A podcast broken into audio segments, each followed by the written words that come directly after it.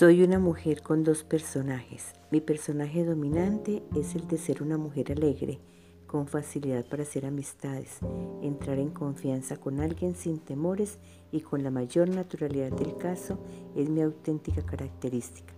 Además me fascina el baile, viajar, trabajar, soy ingeniosa, positiva, me gusta ayudar a las personas a encontrar sus objetivos, me encanta vivir el aquí y el ahora, me encanta el dinero y ser deportista.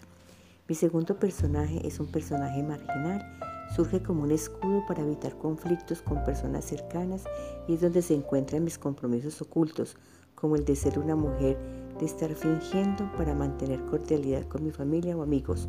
Por tal motivo, soy una mujer débil, no sé discutir, de ser la víctima, rencorosa e envidiosa.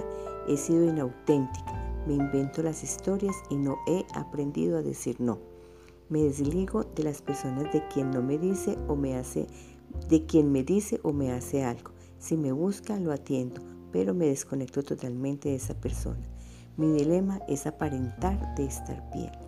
El impacto en mi vida es el que he venido, he sido divertida, amigable, con muy buenas amistades, sincera, he conocido bastante y la otra parte de mi vida como personaje secundario he sido un ser débil por no aprender a decir no y me ha traído frustraciones y angustia.